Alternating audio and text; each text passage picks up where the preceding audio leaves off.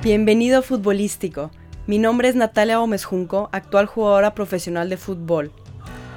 Futbolístico trata de abordar el fútbol como un todo, más allá de un deporte. En este espacio comparto las experiencias, aprendizajes y herramientas que me ha dado este deporte.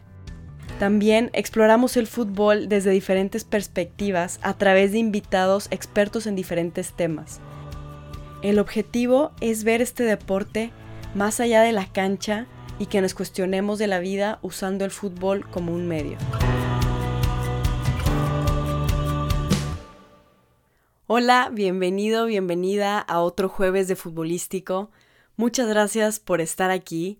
Hoy tengo a un invitado súper especial. Él es Roberto Gómez Junco. Es mi tío. Es alguien a quien admiro, de quien aprendo y con quien disfruto muchísimo platicar. Él fue jugador profesional, jugó en diferentes clubes en México y también fue seleccionado nacional. Ahora es analista de fútbol en ESPN y columnista en el norte y también es escritor. Ya ha publicado tres libros. El día de hoy platicamos de un tema muy interesante que es esto de la vida después del fútbol y de la importancia de prepararnos como personas, ya seas futbolista o de cualquier otra profesión, la importancia de cada vez buscar prepararnos y conocer de otros temas, de ser mejores personas para estar listos para lo que venga. También platicamos de las similitudes del fútbol con la vida y esta analogía y la importancia de estarnos cuestionando constantemente. Disfruté mucho esta plática porque empecé yo entrevistando a mi tío y él acabó entrevistándome a mí. Entonces, este episodio es la primera parte de dos en donde yo entrevisto a mi tío sobre estos temas y la segunda parte va a ser de mi tío entrevistándome a mí ya ahora de otros temas. Entonces espero que disfrutes este episodio. Por favor, deja tus comentarios y aquí te dejo la conversación con Roberto Gómez Junco. Pues quería hablar un poquito como de, esta parte de, de responsabilidad quizá que tenemos como futbolistas, como cualquier tipo de profesión, profesionistas de de prepararnos en, no nada más en, en tu, en, lo que desempeñas, sino en, muchas otras cosas para, pues porque nunca sabes lo que va a pasar, ¿no? Creo que ahorita con pandemia lo estamos viendo, que, de un día para otro cambia tu, cambia tu normal y digo, tú como futbolista lo viviste, que, que se te puede acabar la carrera en una lesión, o sea, nunca sabes cuándo va, va a terminar. Entonces creo que es un problema muy grande o así lo percibo yo, mucho en, el futbolista, en el deportista en general, que, nunca se toca este tema o, se trata poco eh, y ya empiezas a pensar en el retiro ya que te retiraste y si bien te va un poquito antes, ¿no? Pero nunca, nunca se tiene esto en mente, creo yo, como se debería. A mí, a mí nunca nadie se me ha acercado, gente que, que me ha formado como futbolista, nunca se ha tocado este tema. Digo, la gente que me lo ha dicho, pues es mi familia, gente cercana a mí, pero no sé, no se me ha preparado quizá en, dentro de, una institución, ¿no? Eh, el, fútbol, los, bueno, los dirigentes, por lo menos lo que a mí me tocó vivir y, creo que no ha cambiado mucho, a los dirigentes les interesa el futbolista mientras les rinde. No les interesa qué va a pasar con él cuando deja de jugar. Y ese es un problema que tiene que asumir el propio futbolista. Como al dirigente o al equipo ya no le va a servir ese jugador que ya deja de rendir, pues que te vaya bien, que Dios te bendiga y, y ande como quieras y como puedas. Sí, no existe esa preparación que debería existir. O sea, prepárate porque te vas a, retirar, porque el retiro es muy difícil. Tienes que estar listo para, primero, asumir el golpe en, el aspecto anímico, porque, porque si es un golpe muy fuerte, ¿no? Después de tener tantos privilegios y de disfrutar tanto lo que puede disfrutarse el juego, de repente ya no lo tienes, ¿no? Entonces, para eso tienes que estar preparado eh, mentalmente. Y la otra es tu, forma de vivir, cuál va a ser, de qué vas a seguir viviendo, en qué vas a seguir produciendo. Y hay que prepararse para eso. Sí creo que hace falta en los equipos ese tipo de, de trabajo, o sea, atender al jugador no solo como tal, sino también como persona. Nos interesa que tú sigas estando bien, incluso cuando dejes de jugar con nosotros, incluso cuando dejes de jugar al fútbol. Y el futbolista, por otro lado, es, es tal el privilegio de jugar, es tan padre jugar y, estás, estás tan en otro mundo que crees que no se va a acabar, no entiendes hasta que se acaba que sí tiene un final. Mientras estás ahí tienes enormes privilegios, si más o menos te va bien, pues eres reconocido, te pueden pagar bien, eh, vives a gusto haciendo lo que te encanta hacer, eh, tienes esa respuesta inmediata del público o de la gente, que es importantísimo, que no, que no tienen otros eh, eh, en, otras actividades. ¿Cuántos van a la oficina y no se enteran si lo que están haciendo bien, si lo que están haciendo está bien o está mal, no, no, tienen el reconocimiento del aliciente necesario? El jugador, para bien o para mal, ahí tiene de inmediato los aplausos o los abucheos. Entonces, tiene tantos privilegios que se le olvida que se van a acabar, vives como en una isla, pues tú lo sabes muy bien, vives, vives en una como burbuja llena de privilegios y no entiendes que en algún momento se va a acabar. Y, son tantos los privilegios y estás tan a gusto que también es más fuerte el golpe cuando dejas de jugar. Sí, totalmente. Es una burbuja el fútbol. y, y, sí, como futbolistas a veces se nos olvida eso. Este, tú estuviste en esta, en esta burbuja como jugador 13 años más o menos. Eh, ahora eres analista, periodista, escritor. Eh, es todo lo que te dedicas ahorita, que sigue siendo eh, pues algo relacionado con el fútbol, otra perspectiva quizá, ya viéndolo más de afuera, ya viéndolo un poquito más fríamente, pero esto a lo que te dedicas, ¿te imaginaste, cuando estabas jugando, te imaginaste algún día dedicarte a lo que te dedicas ahorita?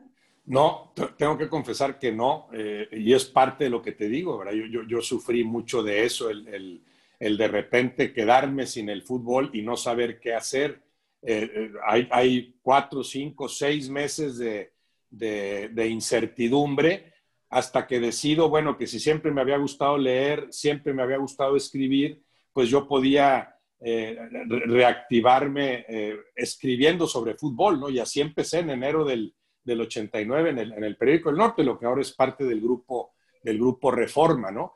yo, tenía eh, esa inquietud siempre de leer. Bueno, el fútbol en ese sentido me ayudó mucho porque para mí la lectura cuando yo jugaba era un refugio maravilloso. Tú sabes que, que, no son fáciles las convivencias y yo imagino que para ti son más sencillas de lo que eran para mí en aquellos tiempos porque ha mejorado, pero además el ambiente entre hombres pues también creo que cambia la cosa, era muy pesado, eh, no, no era fácil aguantar a los compañeros todo el tiempo, todos los días, durante varios años y para mí en ese sentido la lectura fue un refugio maravilloso. Entonces, como yo leía y de repente me gustaba escribir, dejo de jugar y veo que hay excompañeros, bueno, me acuerdo particularmente de Osvaldo Batocletti, maravilloso capitán de los Tigres, eh, que, se había retirado, no sé si dos o tres años antes que yo. Cuando yo me retiro, yo sé que él ya escribía, tenía columnas en, el Metro, uno de los periódicos de, acá de Editor El Sol, acá en Monterrey, y, yo digo, bueno, y platicando con él, con tu experiencia, me, me, surge la inquietud de decir, pues voy, si me gusta escribir y se supone que más o menos algo aprendí de fútbol jugándolo, pues déjame probar, ¿no? Y voy, pruebo y me aceptan y empiezo a escribir en el norte desde, desde enero del, del 89. Pero no, se fue dando. Me, gustaría decirte que todo estaba fríamente calculado, que yo desde que empezaba a jugar tenía mi futuro bien estructurado y no, se fue dando, se fue dando casualmente. Me encanta seguir ligado de alguna forma al fútbol viéndolo desde afuera eso sí, desde que jugaba sentí muy claro que no tenía vocación alguna ni para ser técnico ni para ser dirigente. Dije, si, si algo quiero hacer es salirme de este ambiente, disfrutar al del fútbol desde afuera y no seguir pagando el precio que implicaba el sacrificio cotidiano de aguantar a compañeros técnicos, dirigentes con un nivel de improvisación en, en estos últimos tremendo, ¿no? Porque con los jugadores, e, eso es parte de lo que yo defiendo del juego, con los jugadores no hay improvisación, los jugadores si no sirven, no juegan. Te, estás probando en cada entrenamiento y en cada partido, en eso es más limpio el fútbol, el fútbol que se produce en la cancha, ¿no? Entonces yo sabía que no tenía vocación para otra cosa y, y cuando se va dando esto, bueno, sí fui sintiendo esa vocación, quizá, quizá ahí estaba sin que yo lo detectara, pero sí fui encontrándole el gusto a esto. Bueno, desde, desde, el principio me gustó y cada vez he ido involucrándome más en los medios y, disfrutándolo mucho. Eh, pero, pero por cada caso de un exjugador que encuentra un camino más o menos razonable, pues hay 10, 10 que, no lo encuentran, ¿verdad? 10 que quedan completamente perdidos porque no entendieron lo que tuvieron eh, mientras jugaron y no entendieron eso que tú mencionas muy bien, Natalia, la importancia de prepararse más allá del fútbol. Sí, creo que es un problema enorme, no nomás en el fútbol, muchos deportistas y, también el tema, el tema de finanzas, ¿no? Que, eh, como deportista puedes ganar bien y, lo despilfarras en, ese, en este tiempo. Es parte de esa planeación, ¿no? Que no ves más allá, ya que me retire, bueno, no voy a estar ingresando, o no sé qué voy a, a qué me voy a dedicar, entonces, bueno, quizás lo planeo un poco más, creo que no existe esa planeación, porque como dices tú, ¿no? Pensamos que esto es infinito, pensamos que, no sé, y en realidad la, la carrera de un deportista, o al menos de un futbolista, es, es relativamente corta, o sea, dura 10, 13 años, 15 si te va bien, eh, a lo mucho. Este, entonces sí creo que... 20 si eres Messi, ¿verdad? Y si no, pues duras menos. Y si eres portero, quizá también. Ah, ajá. Ah, pues sí, también depende, sí. Pero, o sea, tú durante tu, carrera futbolística, sí te surgía esa duda de, de, qué voy a hacer después. De lo que recuerdo, Natalia, estamos hablando de la prehistoria, ¿verdad? Mucho antes de que tú nacieras, entonces lo recuerdo así Mis medio papás apenas estaban conociendo cuando te retiraste. Eh, exactamente, exactamente. Lo, lo, lo, lo recuerdo así medio medio borroso, como un sueño, ¿verdad? Siento que fue otra persona la que jugó. Bueno, pero de lo que, de, ese recuerdo que tengo tenue en ese sentido, te diría que no, que, que, no lo pensaba yo. También todo fue improvisado. Por eso te felicito a ti, que, que tú ahorita estés hablando de eso, estés pensando en eso, es, es, es, es, muy bueno, porque primero hay que, hay que detectar un problema para después eh, acometerlo o resolverlo, ¿no? Entonces tú, que tú tengas esa, que no llega a preocupación, sino esa inquietud, el saber que, hay una vida después del fútbol y que hay que saber vivirla y que hay que prepararse para, para vivirla, me parece buenísimo de tu parte. Yo creo que en la mayoría de los casos no sucede así.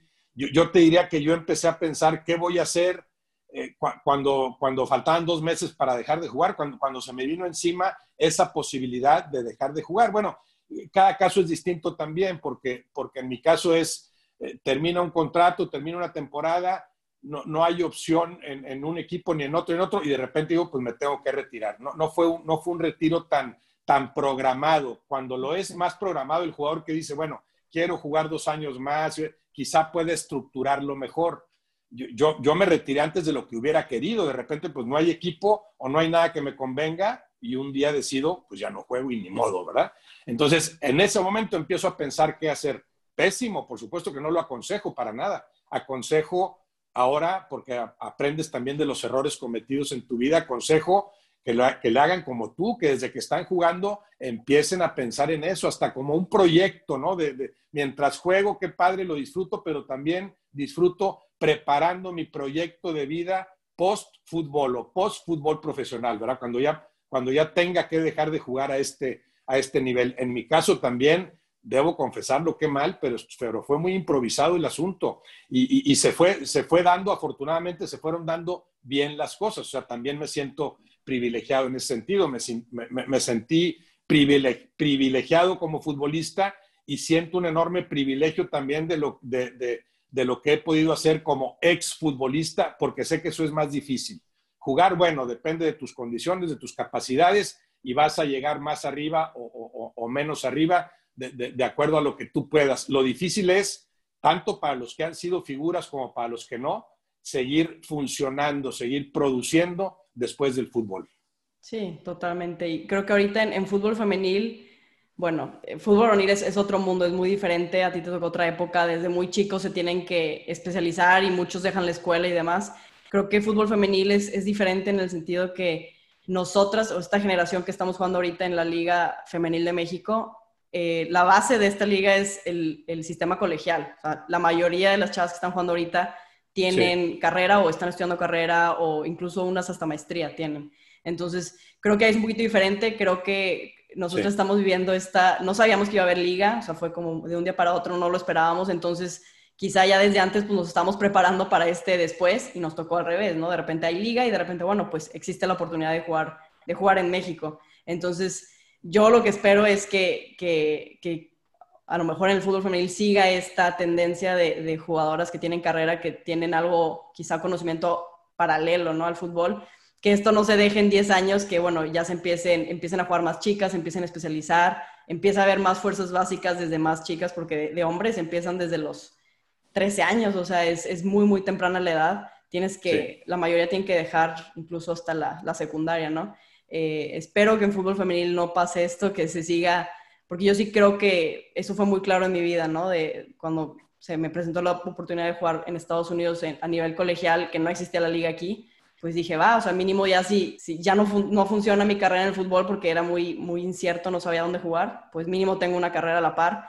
Creo que fue muy circunstancial, o sea, no fue como que se fue dando, no tenía otro, otra, otra opción, pero quizá ya en un futuro que, que las chavas se tengan que, que especializar mucho más, mucho más jóvenes, pues quizás se les presenta una opción de jugar profesional a los, a los 17, 18 y ya no pueden estudiar y se van a ir por jugar y después, pues quién sabe, ¿no? O sea, a mí me gustaría que, que se pudiera combinar de alguna forma, ¿no? Yo sé que no es tan fácil, porque ahorita lo entiendo, ahorita nos dicen, entrenamos al día siguiente a X hora y luego te lo cambian y no es tan fácil porque es, es mucho, mucho viaje, mucho cambio de horario, es, es muchísimo desgaste también, este, pero ahí es donde yo digo, sí puede ser un poquito más de responsabilidad del futbolista, ¿no? De saber que, que tienen esa responsabilidad, ¿no? Y, y, que se puede hacer, ¿no? La llevas más leve o ahí encuentras la forma de hacerlo.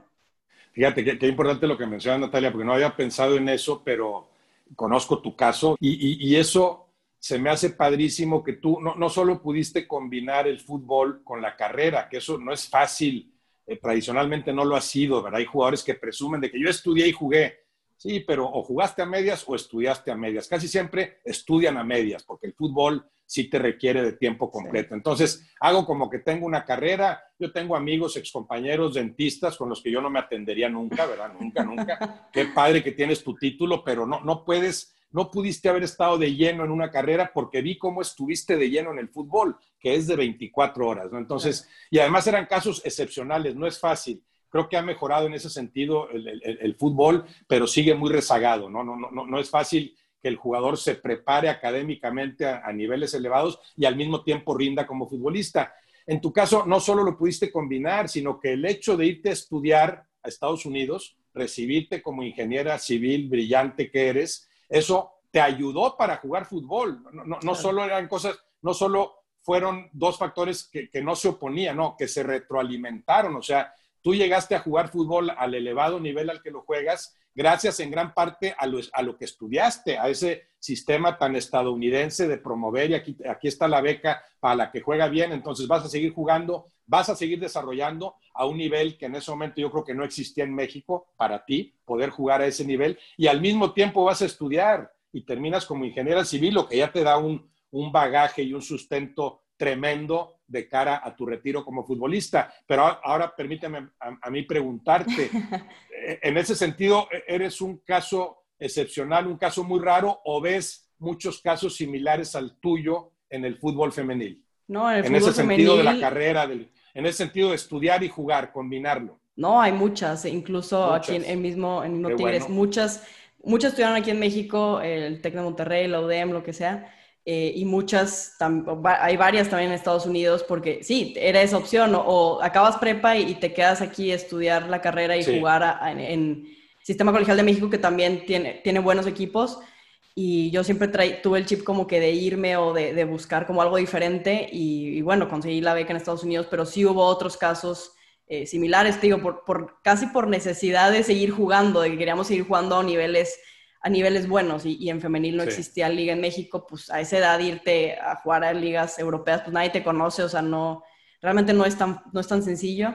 Eh, y sí, fue un poquito por, como dices tú, se, se, se complementaron bien padre. Gracias a mi estudio me, me, permitió seguir jugando fútbol y gracias al fútbol logré recibirme este, de una carrera que, que pues, sin el fútbol no me hubiera podido ir a Estados Unidos a estudiar, quizá. Entonces, si es algo, en fútbol femenil es, muy diferente al varonil, por eso a veces no es tan fácil yo ponerme a, a, decir del fútbol varonil, porque sí es muy diferente y, y, es algo un poquito más nuevo, ¿no? no hay, quizá no hay la competencia que, que, existe en varonil y la, la especialización tan temprana que, que, hay en varonil. O sea, yo realmente llegué a competir a, buen nivel hasta los 16, 17 años y, en varonil no lo es así, varonil es mucho No, yo me acuerdo tú no te acuerdas tampoco porque lo ves muy lejano, pero yo me acuerdo de ti de cinco o seis años y claro que tenías que, en donde estuvieras, tenías que competir, que, jugar con niños, no, no había eh, ligas o eh, a, nivel escolar de niñas bien organizadas, entonces tú parte de tu desarrollo,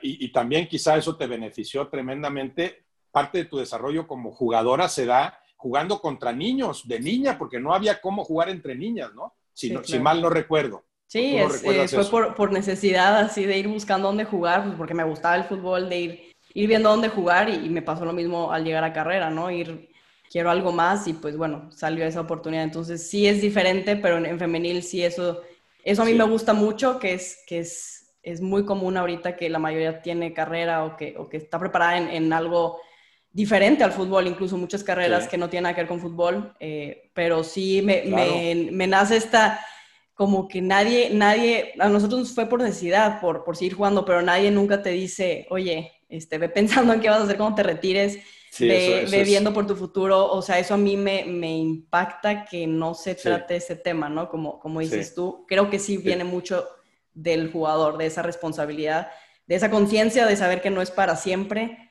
de saber que, que, puede acabar. Ahorita en pandemia lo estamos viendo, ¿no? Que, que no nada más el fútbol, cualquier profesión, eh, todo cambia de un día para otro. O sea, la economía ahorita se está, está cambiando y está, se está rehaciendo, ¿no? De muchas formas. Entonces, creo que también es importante para todos aquellos que no son futbolistas este, ni deportistas, el, el, tener esas competencias en otras áreas, otros conocimientos, otras habilidades. Eh, completamente sobre todo en un mundo ahorita que es muchísimo más competitivo que antes, ¿no? Que ya no nada más basta con que hables español, también tienes que saber inglés y, eh, todas esas competencias. Creo que, que, ahorita es un momento muy, muy bueno para reflexionar sobre esto, ¿no? De, prepararnos en otras cosas, ¿no? Sí, y, podríamos seguir criticando a los equipos que no se preocupan porque el fútbol es ingrato en ese sentido. No me preocupa lo que va a pasar contigo, Natalia, cuando ya no juegues, que te vaya bien y ya pero en realidad tenemos que asumir la propia responsabilidad. Yo en su momento también decía, ¿por qué no me explicaron al dejar de jugar? Ya no digamos a qué me voy a dedicar, porque yo sentía, bueno, que tenía cierto sustento en cuanto a educación y formación como para, para encontrar algo productivo que hacer. No, pero algo más elemental. Yo decía, ¿por qué no me explicaron que yo no podía seguir comiendo igual, que al no entrenar igual ¿Por qué no me explicaron que yo iba a subir de peso como subí? Pero claro, eso suena irresponsable de mi parte, pues tú, mismo tienes que asumir eso. Pero estás tan acostumbrado a tantas cosas, yo estaba tan acostumbrado a comer lo que quería porque el entrenamiento era de, muy alta exigencia, que no entendí, y fíjate a cuántos no les pasa, que aunque yo, yo al dejar de jugar ya no comía igual, aunque no lo crean. Pero entonces, ¿cómo, ¿Cómo si no comías igual te fuiste inflando? No, porque ya no haces el mismo ejercicio. Por más que quieras mantenerte en, buena forma, el ejercicio ya no va a ser el mismo, porque el ejercicio de alta competencia, tú lo sabes, de alto rendimiento, pues es otro, no te vas a exigir a ti mismo correr hasta desmayarte, cuando sí, tenías que hacerlo, sí tenías que hacerlo cuando jugabas en un equipo, ¿no? Entonces, ni siquiera en algo tan elemental hay un programita en los equipos que debería verlo, me imagino que ya lo tendrán algunos, ¿eh? Yo me imagino, por ejemplo, porque veo lo bien que trabajan en el grupo Pachuca o, la gente de Santos, que, pueden ser cuestionables en, muchos sentidos ambas directivas, pero en eso me, me parecen ejemplares, ¿no? Preocuparse por el jugador y por la persona antes y después de, me preocupo antes para irte formando como un futbolista y como una persona, para irte formando integralmente, pero también me preocupa tu bienestar ya que dejes de, de, rendirme, ya que dejes de jugar. Entonces, yo imagino que ellos sí tienen algo como esto. Aquí está un programita para que tú sigas haciendo este tipo de ejercicio, le vas a tener que, vas a tener que ajustarlo de la alimentación así y así y así para que te mantengas bien. Ahora,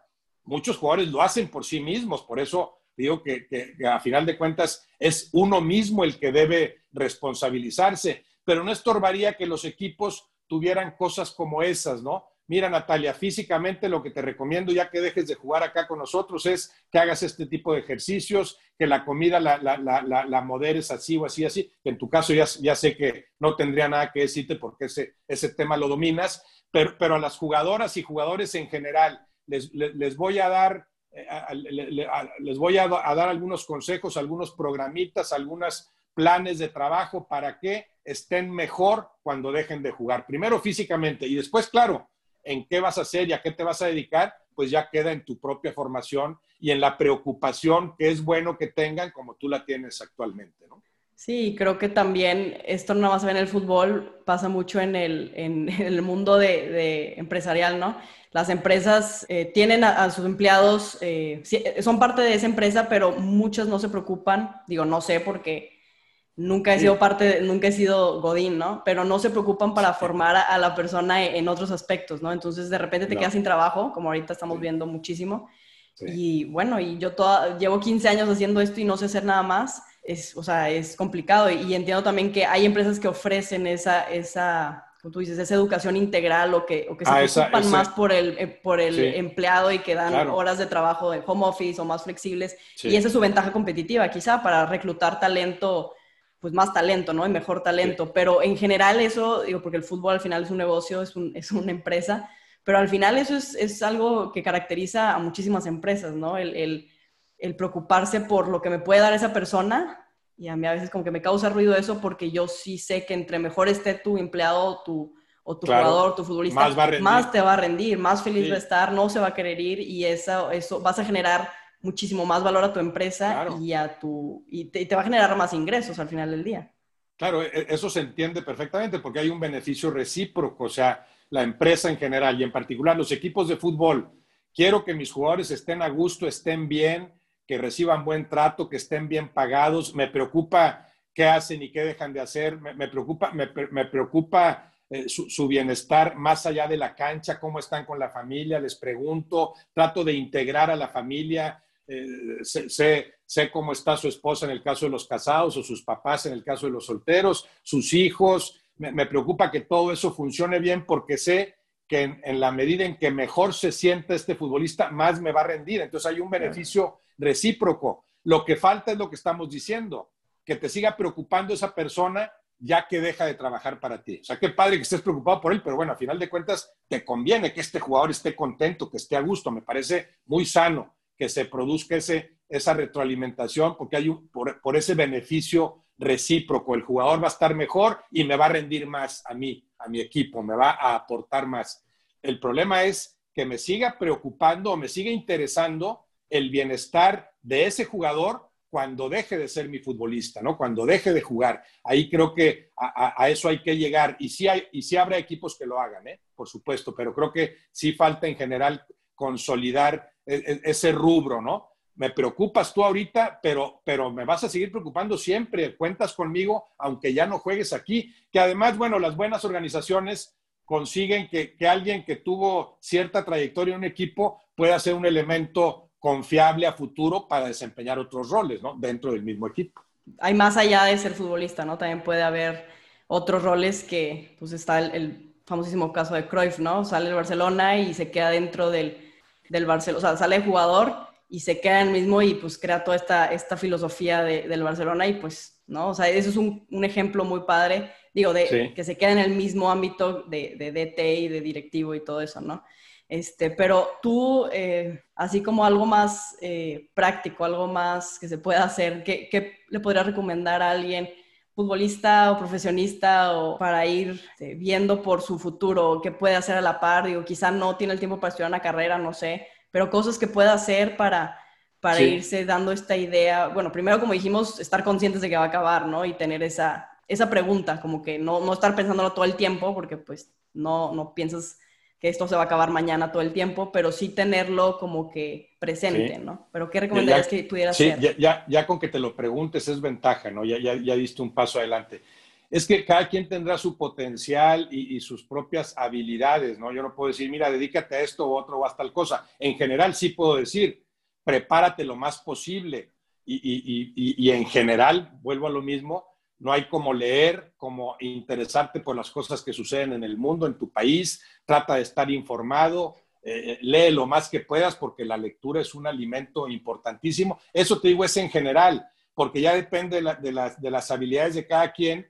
Alguien que, oye, tú dibujas muy padre, pues te diría, ponte a dibujar, todos los días llega el entrenamiento y ponte a dibujar, ponte a hacer, ponte a escribir, si crees que tienes algún potencial como, como escritor, ponte a, arreglar tu coche si, le tiras en un futuro abrir tu taller de mecánica automotriz, por, ponerte los ejemplos que me vienen a la mente así de, inmediato, ¿no? En general, prepararte, prepararte, leer, estar más enterado de lo que sucede fuera del fútbol. Es muy importante estar enterado del fútbol en sí, claro, a eso te dedicas qué bueno que veas partidos y sepas de cómo juega el otro equipo y cómo juega tal rival y tengas tu modelo a seguir. Quiero, ¿qué hace este jugador que, yo no puedo hacer y cómo puedo llegar a hacerlo, a ser tan, tan diestro como él para realizar tal jugada? Bueno, sí, esmérate en mejorar como futbolista. Primero esmérate en eso, esmérate en, en ser lo mejor posible en lo que estás haciendo ahorita, pero al mismo tiempo ve fortaleciendo otras áreas. Y en general te diría,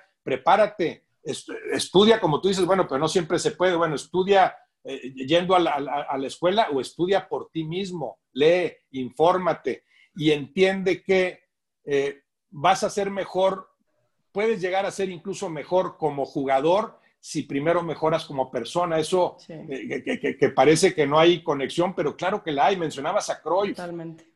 Cruyff no pudo llegar a donde llegó. Estamos hablando, digo, para mí uno de los cuatro más grandes en la historia del fútbol. No puedes llegar ahí si no tienes una formación extrafutbolística.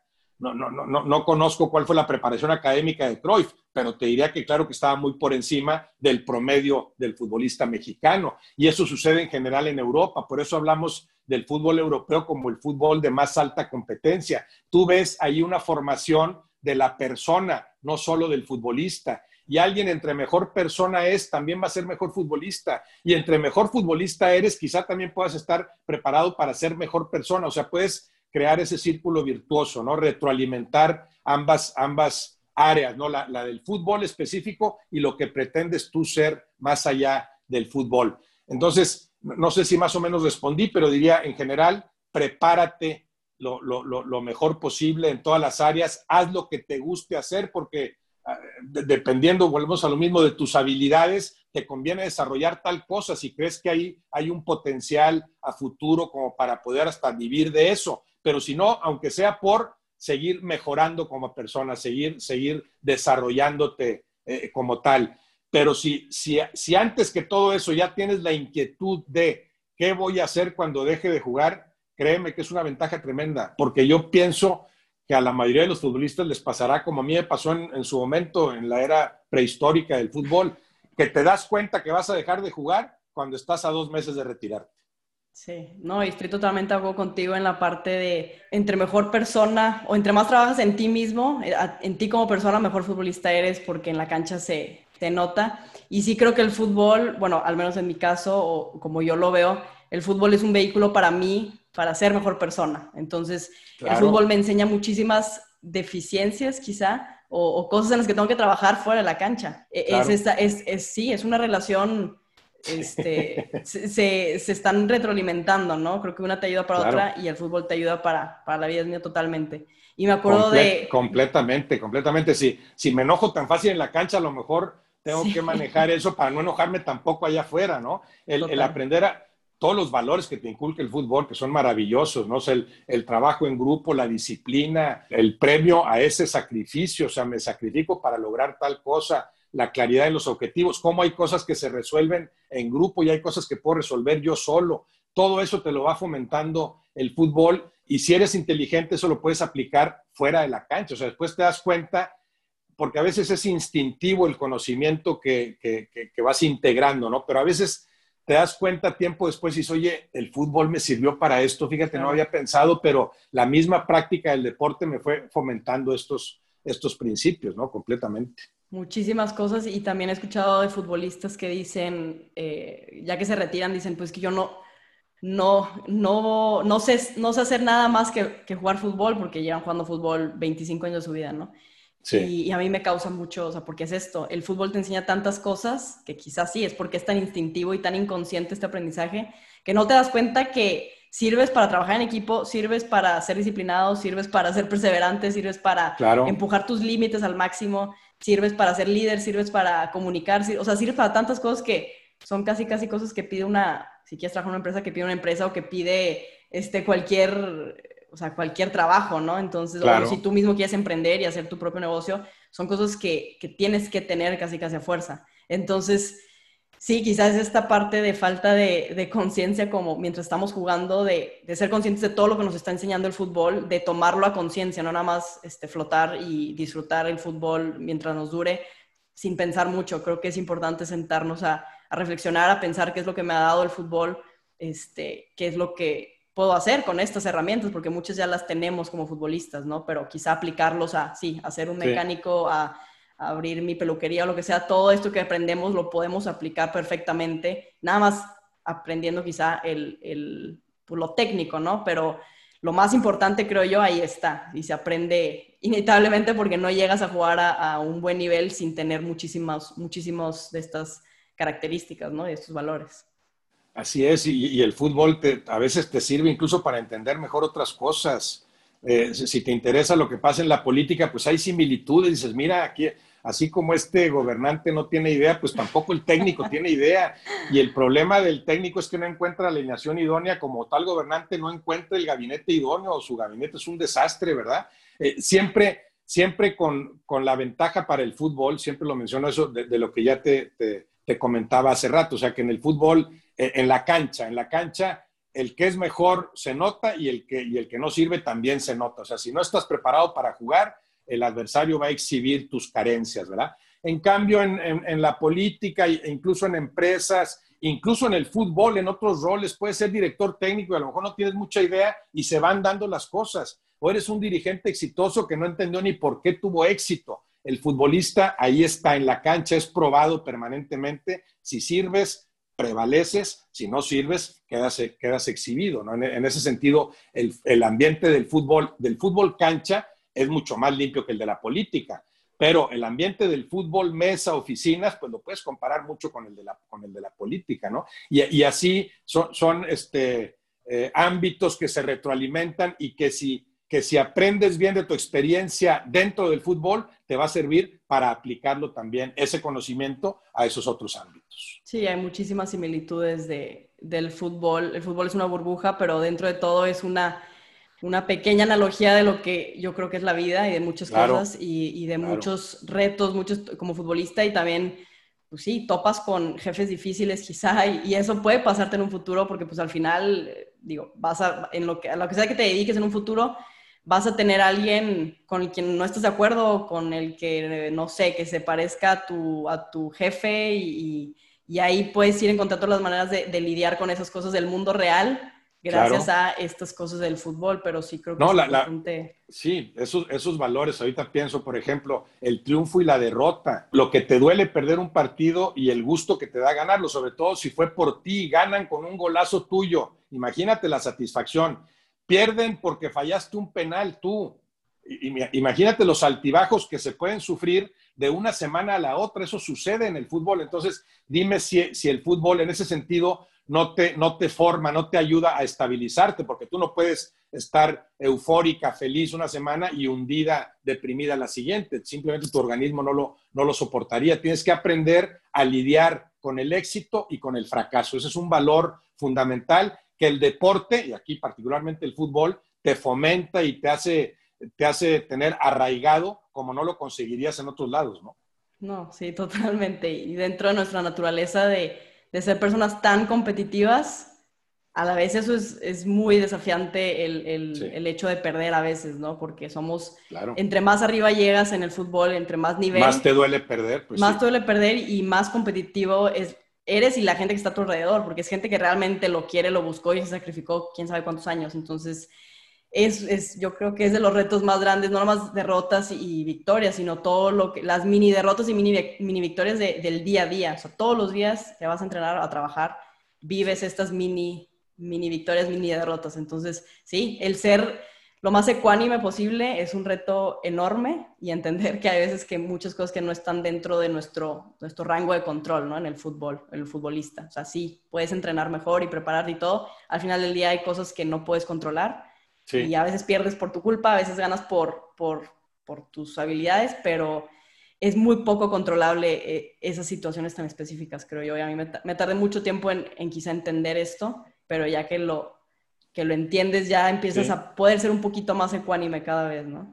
Sí, después dices, bueno, yo voy a trabajar lo mejor posible, voy a hacer esto lo mejor que se pueda y después veremos para cuánto alcanza, ¿no? Porque eh, de, repente entra también lo subjetivo. Yo siento que estoy jugando muy bien, pero el técnico en turno pues siente que está jugando mejor eh, esta otra chava y es a la que pone, o este otro chavo y es al que pone, ¿verdad? En el caso de los hombres y de las, y de las mujeres. Entonces, ¿Cuál es mi responsabilidad como futbolista? Estar lo mejor preparado posible, de acuerdo a mis alcances, a mi potencial, le estoy sacando el, mayor jugo posible, pero, pero ya, el hecho de estar consciente de eso es muy importante, estar consciente del privilegio de ser futbolista, decir, bueno, no cualquiera juega, no cualquiera es futbolista. Y después, depende de en qué equipo estás, bueno, este caso reciente de las Chivas, no quiero hablar de, temas que a lo mejor no, no estaban contemplados, ¿verdad? Pero Pero esto de que, porque es cierto, de que nadie experimenta en cabeza ajena. ¿Cuántos jugadores han pasado por las Chivas y ya que, y ya que se retiran y los entrevistan a cada rato, exjugadores que están arrepentidos porque no entendieron y no supieron, pero mientras juegan ahí son dioses porque, porque son, el, el jugador del Guadalajara es particularmente consentido por todo lo que implica ese equipo y no entienden, no entienden el, el, el, claro, el privilegio, pero junto con el privilegio, el compromiso que conlleva, la responsabilidad. Si, no, no, eres un chavo común y corriente, ay, es que yo soy chavo y me gusta la fiesta y todo, que está bien, te gusta la fiesta, pero no eres un chavo común y corriente, eres un jugador de las Chivas o eres una jugadora de los Tigres femenil. Eso ya te da un estatus que si lo entiendes, que si entiendes ese privilegio, ya llevas las de ganar. Después te va a ir mejor o peor, pero ya tener esa conciencia es, una, es, es un avance tremendo porque la mayoría de los futbolistas no lo tienen.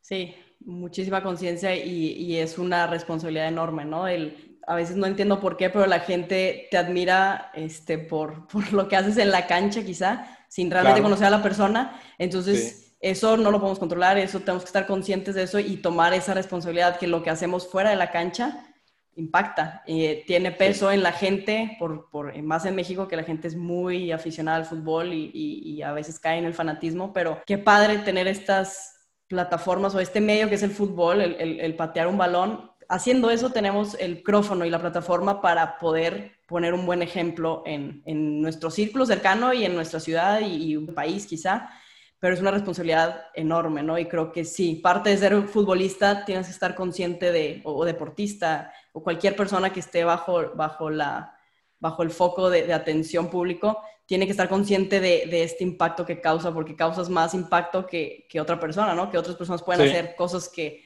pues, que nadie se va a dar cuenta, pero tú lo haces y pues sabes, saben quién eres, saben este, qué equipo estás y, y, y mancha quizá el prestigio de, incluso de tu mismo equipo, ¿no? Entonces, sí, Fíjate, estoy totalmente de, de acuerdo. Sí, sí me impresiona de, de, tantas cosas de las que estás consciente tú, porque eh, eso, eso no cualquiera lo ve. Eso que, una parte de lo que mencionaste ahorita, eh, que la gente te admira y es lo máximo, Natalia, y tú dices, bueno, sí, ya sé que estoy muy bonita y lo que tú quieras, y, y, y, y me admiran por lo que juego, pero en realidad no me conocen.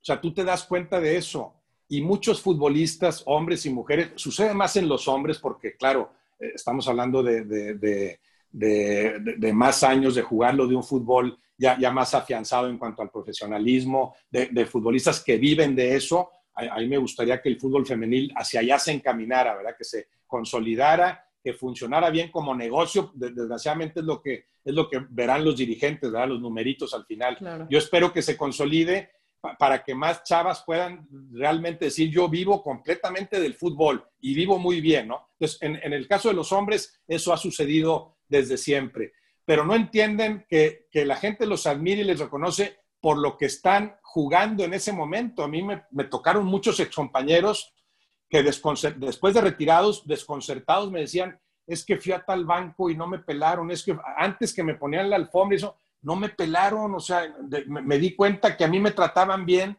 porque era jugador de tal equipo. Le dije, pues sí, así es. Así es, es increíble, ¿no? Pero, pero a ti te trataban bien, no porque estuvieras muy bonito ni porque, ni porque fueras, no, por lo que jugabas nada más. Dejas de jugar y en la medida en que hiciste más o hiciste menos, se acordarán más tiempo o menos tiempo de ti o se acordarán diferente. Pero el trato ya no va a ser el mismo. Te trataban así no por ti mismo, eso de lo que tú tienes plena conciencia, no por ti mismo, sino por lo que juegas. Entonces, aprende a, mejorar tú mismo para que después la gente que te reconozca, sí te reconozca a ti, a ti Natalia, no a ti jugadora de Tigres, a ti Natalia como persona, ¿no? Sí, y creo que también pasa porque te acostumbras. Malamente nos acostumbramos bien rápido y bien fácil a lo bueno este, sí, pues, quizás sí. lo malo también, pero a lo bueno es bien fácil acostumbrarse y bien fácil este, darlo por hecho, decir, pues juego fútbol y, y, a la gente te acostumbras a cómo te trata la gente o cómo te ven en tu ciudad o lo que sea. Es tan efímero eso, para, de un día para otro se acaba y también de un día para otro pasa, o sea, de repente no eres nadie, de repente la gente sí. te reconoce y es como que, a ver, o sea, es tan rápido este cambio y, te acostumbras, ¿no? Y, pierdes esta... A, mí a veces, sí, incluso claro, la, se te empieza a olvidar, pero... Claro, no, es, claro. quizá de cultivar esta conciencia, no todos los días, ¿verdad? Pero estar consciente de que, y qué padre, y usarlo quizá para algo positivo. E, eso sucede en el ámbito político, ¿verdad? Igual lo parecido, me acordé ahorita, pero eh, llega gobernador y, señor gobernador, usted es lo máximo y lo máximo y lo máximo, y, y ese que acaba, que acaba de subir como gobernador, primero piensa, qué lambiscones todos estos, todos quieren quedar bien conmigo porque soy el gobernador, pero se lo siguen diciendo, si dura los seis años, se lo siguen diciendo, y para el año o el año y medio ya está convencido de que sí, de que sí, él vale mucho, él, oye, para que todo el mundo me diga que soy lo máximo, ya no los ve como lambiscón y nadie dice, estos sí aprecian lo que yo soy, entonces se van envaneciendo y, van perdiendo piso, ¿verdad? Y a todos los niveles, aplícalo, aplica con un, con un alcalde, con un subsecretario del nivel que tú quieras, ¿verdad? Eh, eh, eh, reciben tantos halagos que no entienden que, que, son en función del puesto que desempeñan, no por ellos mismos, pero reciben tantos halagos que al rato se desubican y de veras piensan que valen mucho para que toda la gente me reconozca ese nivel, es que yo valgo mucho realmente y, y pierden piso por completo, ¿no? Gracias por escuchar este episodio de Futbolístico. Si te gustó, suscríbete en tu plataforma favorita, ya sea Spotify, YouTube o Apple Podcasts. Me puedes encontrar en redes sociales en Instagram, Twitter y Facebook como N Gómez Junco. Nos vemos el próximo jueves con otro episodio de Futbolístico.